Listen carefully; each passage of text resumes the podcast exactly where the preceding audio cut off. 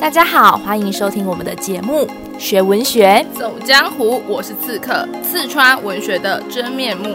大家好，我是游侠，游出文学的美好时光。各位听众，欢迎回到我们的节目哦。上次我们介绍到的袁宏道的《晚游六小大乐记》的一二段，那其中第二段重点我们就是 focus 在一个主题——做自己。那做自己这个主题的话呢，其实也可以呼应到了袁宏道公安派的一个很重要的特色，那就是读书性灵，不拘格套。而袁宏道的公安派在明代其实非常的特别哦，他们呢，脱离了传统贵古贱今的一些思维模式哦，并且开创了属于自己的文学道路。好，所以今天呢，我们透过第三、第四段，更了解袁宏道做自己的精神之外，更可以带领读者去了解公安派的一个写作技法，如何使我们在文章上更为精进。好，接下来我们就进入到了第三段，由断桥至苏堤一带，绿烟红雾。弥漫二十余里，歌吹为风，粉汉为雨，罗丸之盛，多于庭畔之草，燕也及矣。第三段我看见了非常强烈的画面感，诶，游侠，你看见了什么？哦，我看见了西湖啊，就是有非常漂亮的两种颜色，一个是绿，一个是红。那这里的绿呢，指的是杨柳；那红指的是桃花。那这里当然使用了借代修辞哦，来形容植物之美。那我觉得更有趣的是，他在形容植物的时候，用了绿跟红这样的颜色，让读者也有画面感哦，仿佛呢，虽然没有去到现场，也好像经历到了现场一样。除了植物之美之外，我还看见了三种东西。第一件的话就是。音乐之声，音乐之美，有歌声嘛？除了歌声之外，还有两个非常重要的，一个就是美人跟帅哥们，尤其是美人哦。我觉得他的形容非常的有趣，叫做粉汗为雨哦。美人流的汗呢，像雨一样多。哎，游侠你怎么看？我觉得啊，很重要两个就是粉汗啊。这边女子出门是这样的，是有上了轻轻的淡妆，所以不是随随便便的、哦、出门，而是打扮得非常的漂亮，香汗淋漓的感觉哦。那男子也是，男子也不是穿的就是短裤啊，夹脚拖就出门哦，是有用心的去打扮，所以真的是美女跟型男们哦。所以啊，这一整段里面，我们就可以看到有植物之美，有音乐之美。有美女，有帅哥，天哪！人生最美的几个景致都被塞在一个段落里，所以难怪是燕也及矣啊。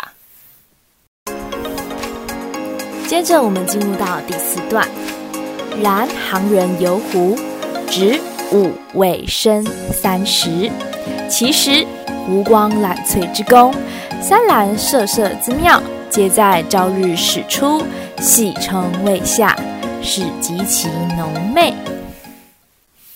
哇，这段真的写的太棒了吧！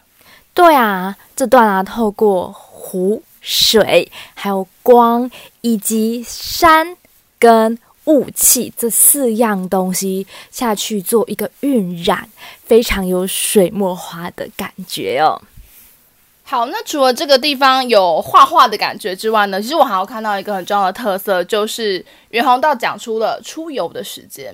他说呢，一般杭州人去玩呢是五味生三十，那五味生其实是天干地支啦，换算成现在的时间大概就是十一点到下午的五点。那跟我出去玩的时间其实也蛮接近，就是睡到自然醒啊，然后再玩玩到五点的时候可能就回家。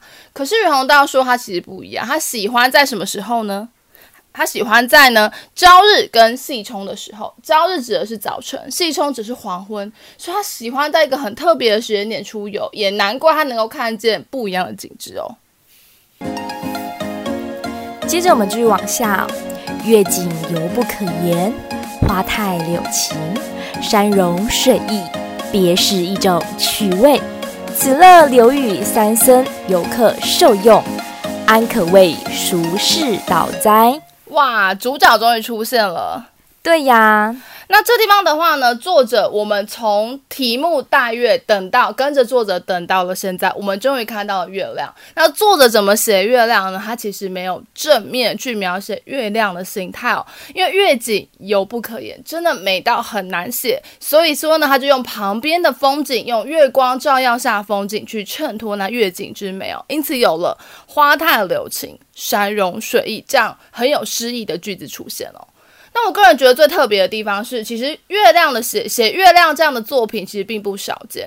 可是，一般的古代文学，它蛮常都把月亮当做配角的。比如说，读者们可能非常熟悉的，小时候就会背叫做李白的《静夜思》。床前明月光，疑是地上霜。举头望明月，低头吃便当。哎，没有，低头思故乡。对啊，故乡变成了主角，月亮只是一个陪衬啊。那这里呢，刺客我也介绍了两篇跟月亮有关的经典代表作，来让听众稍微知道一下月亮有多可怜，它常常当做配角的角色哦。比如说，像是杜甫曾经有一个一首作品叫做《旅夜书怀》。那《的月书怀》写在杜甫呢，他其实辞官归隐，对人生茫茫然的时候，因此有了这样的句子，叫做“星垂平野阔，月涌大江流”。对啊，在人生最困顿的时候，他抬头看了月亮，写出了豪放的句子。但这个月景变成了一种寂寞的象征哦。那另外呢，也很有名的是才子苏东坡他的《水调歌头》哦，这首我超喜欢。明月几时有？把酒问青天。以及呢，人有悲欢离合，月有阴晴圆缺，此事古难全。但愿人长久，千里共婵娟。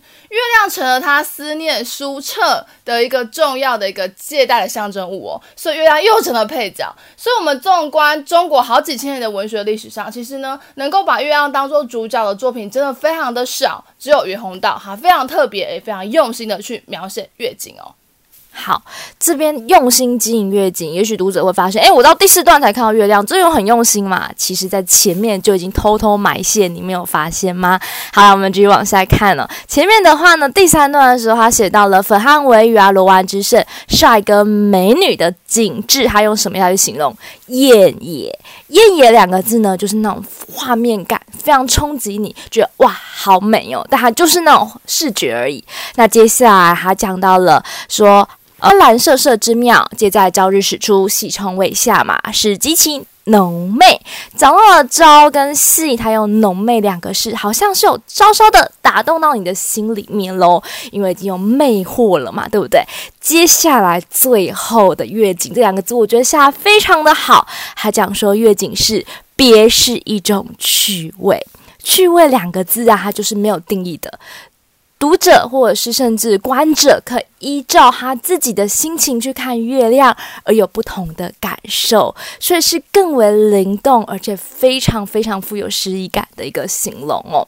那我觉得经典文学就是会有跨时空的对话，然后每次看到这篇文章的话，就会让我想起一个我非常喜欢的音乐家贝多芬的一个非常著名的奏鸣曲。没错，那个。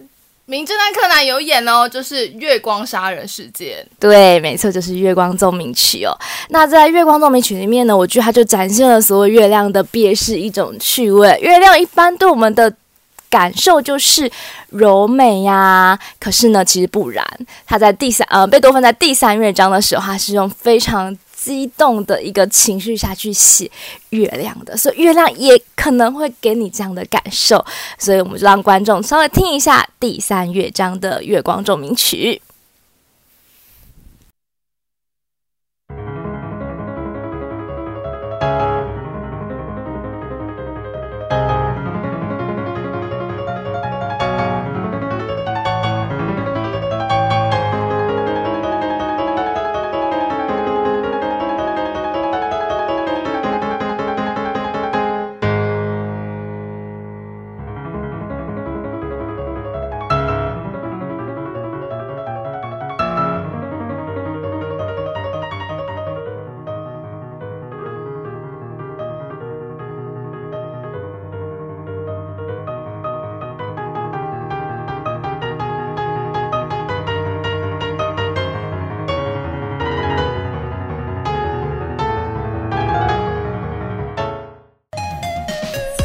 我们知道，其实文学并不是单向道的，它的描写方法跟视角也没有局限性哦。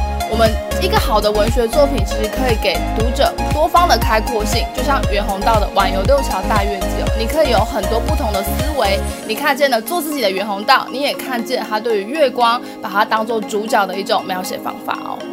好，那我们今天的节目就到这边结束了。学文学，走江湖，我们下回再见，拜拜。